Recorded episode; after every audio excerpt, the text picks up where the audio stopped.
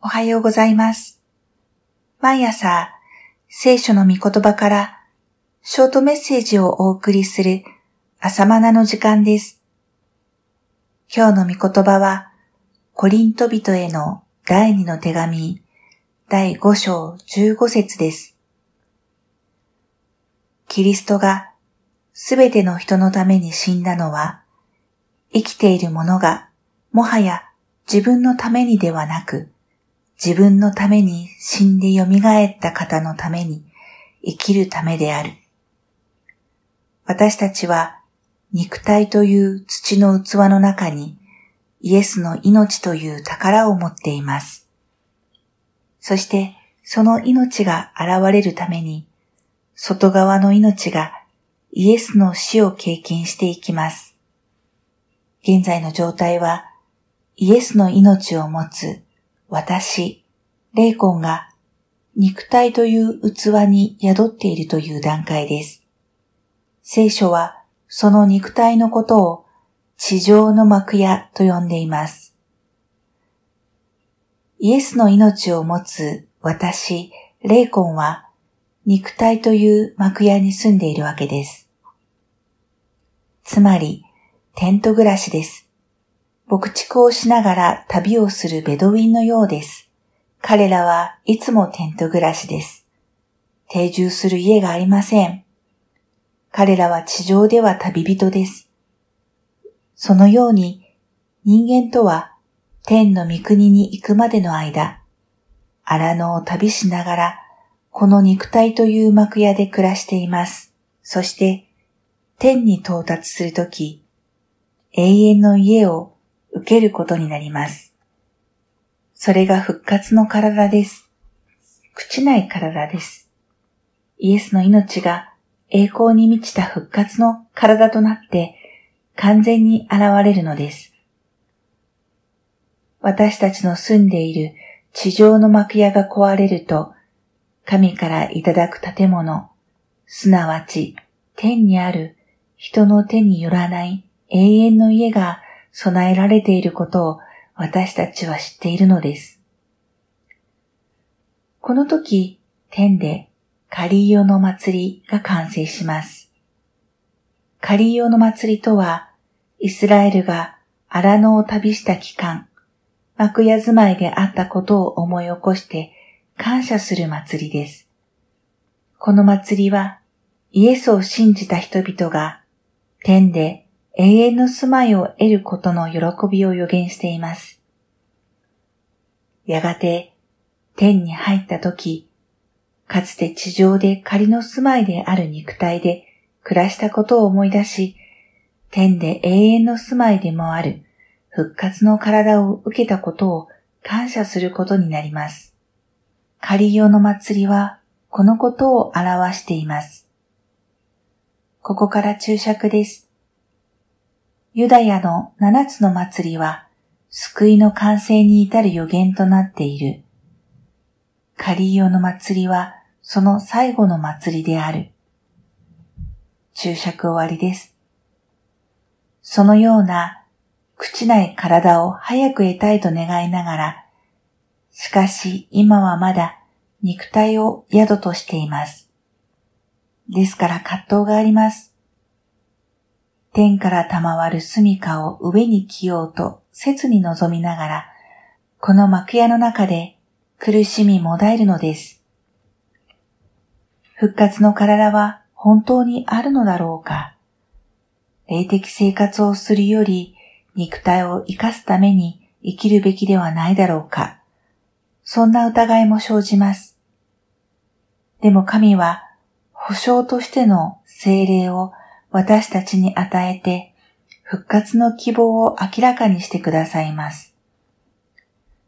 死んでみないとわからないとか、一か八かをかけて信じるのではありません。神が私のうちに与えてくださった精霊が保証です。精霊によって確信があります。だからいつも心強いのです。この保証とは手付金という意味です。ローンで家を買うとき、全額を一括で支払えないので、手付金を払います。その時点でその家は自分の所有です。ローンを全額支払い終わっていなくても名義は自分のものです。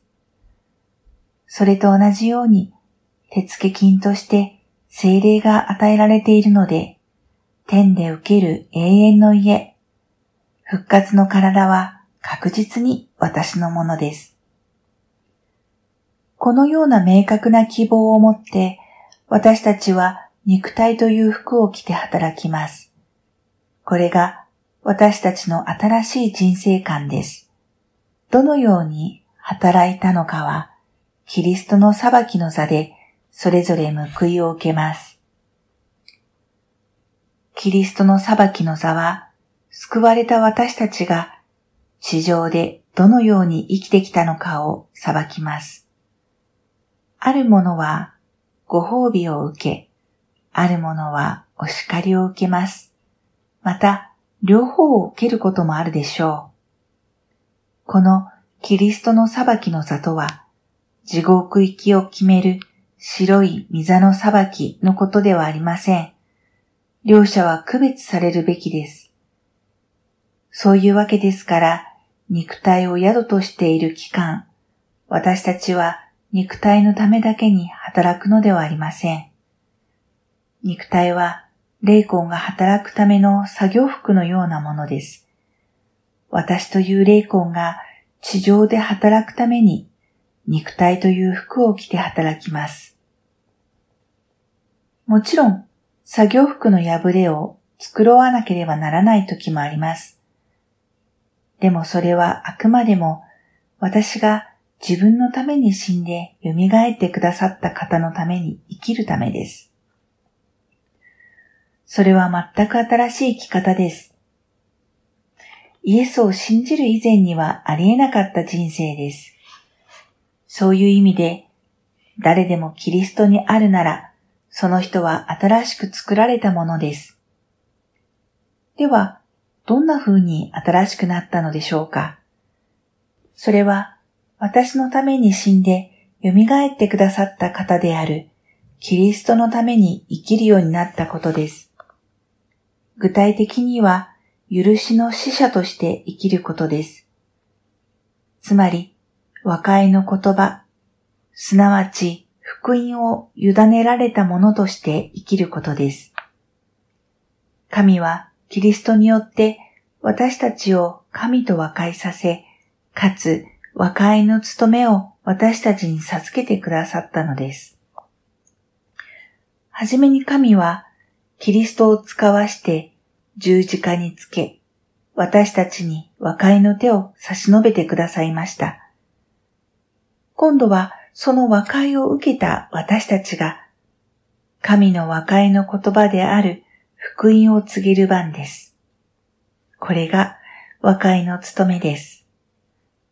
あなたはそのために召されています。あなたの使命、ミッションは何ですか？これほど重要なミッションが他にあるでしょうか？和解の務めとは、神がキリストにあって許してくださったように、私たちも許しの生き方をしていくことです。その許しは単に私個人が許したことで終わりません。神の許しを表すことになります。まるで神から全権を受けた大使のようです。神が私たちを通して進めをなさるのであるから、私たちはキリストの使者なのである。そこでキリストに代わって願う神の和解を受けなさい。許しの使命に生きよう。許しの使者として生きよう。そのために私たちは新しく作られたのです。ではまた明日。